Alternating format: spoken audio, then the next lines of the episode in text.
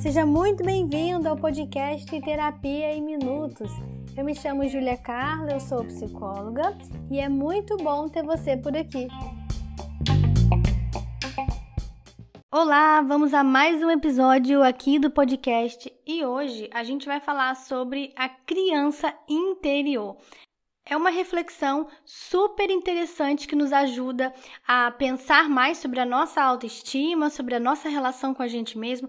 É uma reflexão que envolve também o nosso passado, o período da nossa infância e a forma como nós estamos vivendo agora. Então, fica comigo até o final desse episódio. Eu quero te lembrar que o Terapia em Minutos não é só podcast, é também canal no YouTube. Então, você pode me ajudar a cumprir a meta de mil inscritos no canal canal. Estamos bem pertinho, acredito que logo logo a gente vai chegar, mas eu conto com você, tá bom? Então não se esqueça de ir lá no YouTube também e se inscrever no canal. Vamos lá então para o tema do nosso episódio de hoje? Esses dias eu coloquei uma postagem lá no Instagram sobre a autoestima e a criança interior. Eu até utilizei fotos minhas mesmo, né, pessoais, da minha infância. Olhei lá aquelas fotos, fiquei relembrando, né, e criei aquele post lá para falar um pouco sobre um passo a passo para você acolher a sua criança interior. E nesse episódio aqui eu quero aprofundar esse tema, então eu comecei falando disso lá na postagem e eu quero aprofundar mais essa reflexão aqui no podcast. Vamos entender um pouquinho sobre esse termo criança interior e o que, que isso significa? A criança interior é a sua figura infantil que habita dentro de você e ela carrega a sua história, a história da sua infância e os sentimentos que você viveu nela. Agora, qual é a relação da criança interior com a autoestima? Você precisa saber que a autoestima infantil, ela está ligada ao quanto a criança se sente amada pelos pais ou pelas suas figuras de cuidado, né? E a gente vai perceber que uma criança amada, ela é mais segura, ela se sente mais autoconfiante, ela é mais criativa, autêntica e até mesmo espontânea. A criança que se sente amada, ela se desenvolve mais, ela tem mais capacidade de aprender, desenvolver o aprendizado, ela também desenvolve maior capacidade de resiliência e solucionar problemas. Você já viu uma criança em uma situação do brinquedo ter quebrado, por exemplo, e ela naquela situação ela tenta consertar o brinquedo, mas se ela não conseguir consertar e retornar o brinquedo para sua função ali inicial, ela vai recriar. Ela monta uma nova proposta de brincadeira com aquele brinquedo quebrado, que perdeu aquela função inicial. Então ela tem uma capacidade de se reinventar, de recriar diante das possibilidades. Já a criança que não se sente amada, o cenário é diferente. Então, enquanto eu falar tudo sobre isso, né, você vai refletir como foi a sua infância e como você se sentia diante dela. A criança que não se sente amada, ela é mais insegura, ela carrega sentimentos de inferioridade, ela tem maior dificuldade de ser resiliente e superar os problemas e desafios que estão diante dela. Ela pode ter um comportamento de passividade diante das situações ou até mesmo um comportamento de agressividade vai ser percebido qual é a maneira que ela solicita esse amor. Então, muitas crianças, né, que não se sentem amadas, elas solicitam o amor através da agressividade. É uma forma de expressão, de comunicar algo que eu tenho falta, que eu preciso, mas não me é dado, então eu expresso de alguma forma. Por isso que é importante a gente se atentar para entender a forma que a criança está comunicando aquilo que ela sente. Porque no primeiro momento não vai ser verbalmente, tá? Em muitos casos é pelo comportamento, é na expressão, é na maneira que ela se expressa como um todo no mundo e nas relações. Vocês já ouviram, né, aquela expressão assim, é, ah, a criança está ali chamando a atenção, como se fosse algo banal, né, e que a gente tivesse que ignorar aquela pessoa ou dar uma espécie de desprezo para a criança, se ela quiser chamar a atenção. E isso é muito perigoso, né, da gente banalizar. Porque vamos, vamos analisar um pouco aqui do termo, tá? O termo chamar atenção. Na verdade, gente, é chamar atenção para uma dor ou chamar uma atenção para uma demanda. É isso que a criança está tentando comunicar. Ela deseja que algo seja acolhido, uma necessidade dela precisa ser acolhida. Só que para aquilo ser acolhido, precisa primeiro ser visto. Então a criança faz algum movimento para fazer aquilo ser visto, ou seja, aquilo que eu preciso precisa ser visto e assim eu entendo que eu tenho mais possibilidade de receber. Então, ó, a criança ela precisa de acolhimento e tudo que é acolhido foi primeiro visto. Depois que a gente acolhe. Então a criança ela quer ser vista primeiro. E aí vamos pensar juntos aqui. O tempo passa, né? A criança cresce, chega na adolescência, chega na fase adulta, e o que acontece com a sua figura infantil, com a sua infância, né? E tudo que você sentiu nela, ela some da sua vida para sempre? Não, fica registrado na figura da sua criança interior, ou seja, a sua figura infantil. E aí você vai perceber aonde que essa criança interior aparece no meu presente. Será que ela está dando aqui algum sinal? Será que hoje ela aparece na minha vida de que forma? E aí eu preciso te falar, você já viu aquelas pessoas que apresentam uma série de comportamentos imaturos? Que você fala assim, nossa, fulano parece uma criança agindo desse jeito. E você vê que tem muita imaturidade, tá? Você consegue perceber traços infantis de impulsividade, não aceita ser contrariado, uma série de outros comportamentos que podem ter a ver com o universo infantil que ainda está em construção, em desenvolvimento. Só que espera-se de um adulto o quê? Maturidade. Não é isso que a gente espera uns dos outros, né? Você espera maturidade de si mesma, você espera maturidade da pessoa que você se relaciona, mas às vezes não é isso que acontece nas nossas relações. E nessa hora é preciso perceber se não é a criança interior que está fazendo a gestão da sua vida atual é como se você deixasse a criança interior governar, né, dar conta das suas responsabilidades da figura adulta, ou seja, de quem você é hoje em dia. Agora, para perceber isso, você precisa sair do automático e observar quem faz a gestão da sua vida atual e como que ela acontece.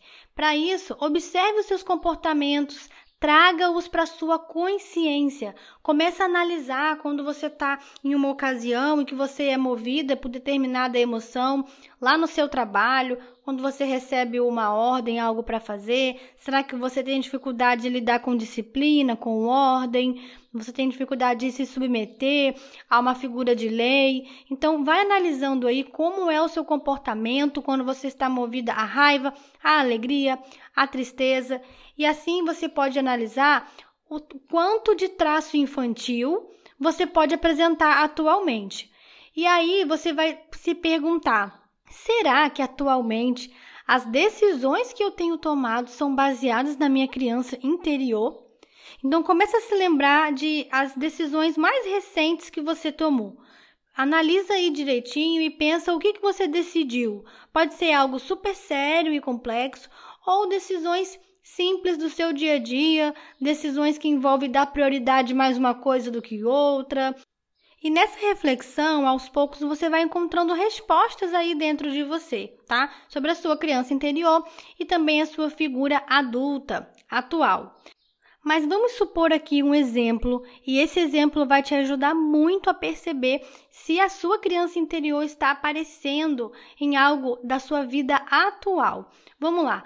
Vamos supor que você tenha uma criança interior desamparada, cheia de medos e inseguranças, e você começa um relacionamento amoroso, né?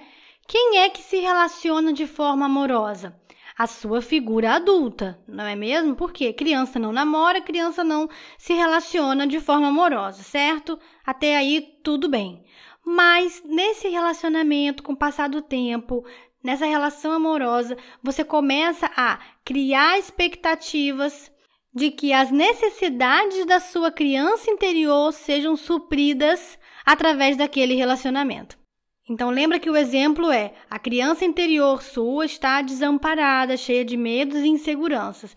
Aí na hora de você se relacionar de forma amorosa, você solicita desse outro uma espécie de amparo.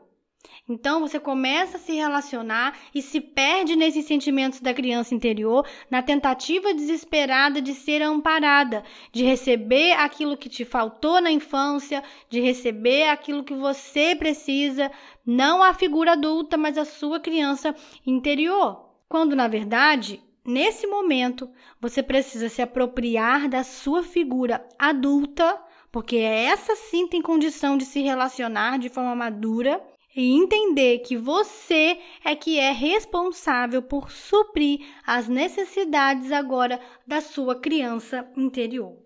E aí você pode se perguntar, tá, mas como assim? E quanto essa criança interior, ela pode estar ferida, pode estar desamparada? Quem que vai amparar ela? Como sou eu que faço isso? Se na infância esse papel era dos meus pais. Então agora tem que vir alguém de fora também para suprir? Então, eu até consigo ver sentido em quem traz esse tipo de argumento, mas eu preciso te falar que não é assim que funciona esse sistema. Se você não recebeu lá no tempo em que era responsabilidade dos seus pais ou figuras de cuidado, depois que você cresce, não há como solicitar isso do outro. Você precisa ser capaz de acolher a sua criança interior a partir de agora, e é você quem é capaz de supri-la. E para fazer isso, você precisa se apropriar da sua figura adulta, de quem você é hoje, na sua visão atual. E é preciso possibilitar esse encontro entre vocês. Que encontro é esse? O encontro seu com a sua criança interior. Agora você pode estar refletindo aí como eu faço para perceber se a minha criança interior ela não está acolhida?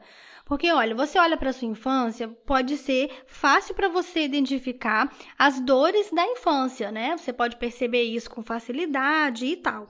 Então, como que você vai perceber isso? O primeiro passo é, de fato, olhar para a sua infância. Então, você vai refletir qual foi a sua história, né, na sua infância, é, no que te marcou na experiência infantil, como que você era como criança. Para te ajudar nesse processo, você pode usar fotos e objetos da sua infância como uma espécie de estímulo aí da sua memória, tá bom?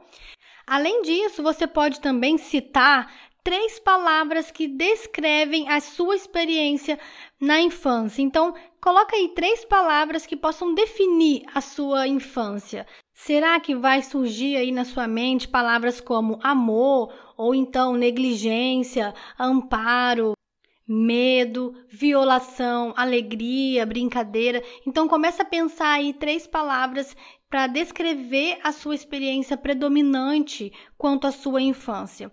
E um terceiro passo importante é você se lembrar quais eram as suas necessidades afetivas na infância. Então olha lá para você na infância e pergunta assim: o que ela precisava? Né? O que você acha que você precisava na infância e que de alguma forma não foi dado? E a gente não vai talvez encontrar exatamente a resposta, o porquê que não foi dado isso a você. E compreender isso com o processo de aceitação é super importante. Então agora você vai refletir. Se você encontrar aí sentimentos negativos, ou que a gente pode chamar melhor de sentimentos desagradáveis, você perceber que na sua infância você tem ainda é, experiências não superadas, ou você tem até mesmo situações em aberto, pendências emocionais da sua infância em aberto até hoje. Você quer saber o porquê o pai foi embora, por que aconteceu tal coisa, ou até sentimento de culpa a criança também sente culpa. E eu não sei se você carrega sentimento de culpa na sua infância, né? Eu já pude ouvir relatos é, de casos que houve a separação dos pais na época que a pessoa era criança, e aí houve um sentimento de culpa. De alguma forma, a criança atribuiu a si mesma a razão da separação dos pais.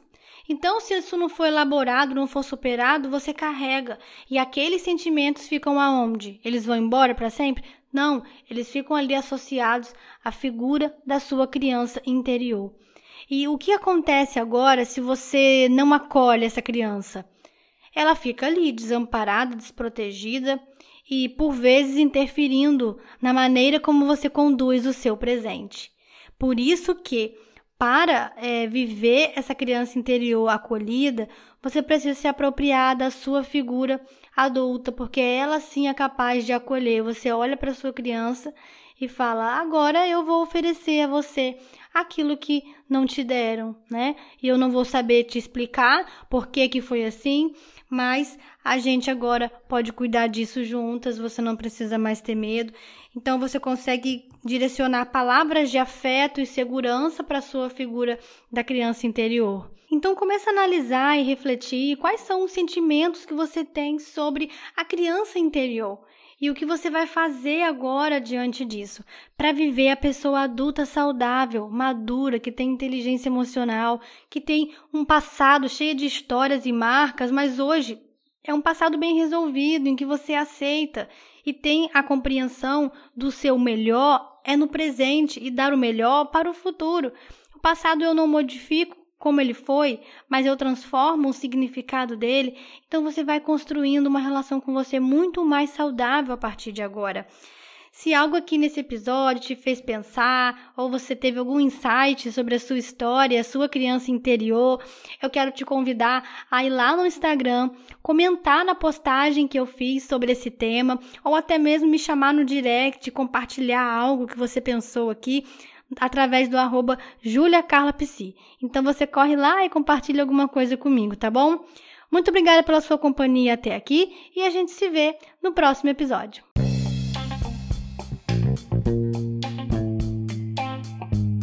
E esse foi mais um episódio do podcast. Muito obrigada por me fazer companhia até aqui. Espero que esse conteúdo tenha sido terapêutico para você, porque minutos terapêuticos deixam a sua vida mais leve. Thank you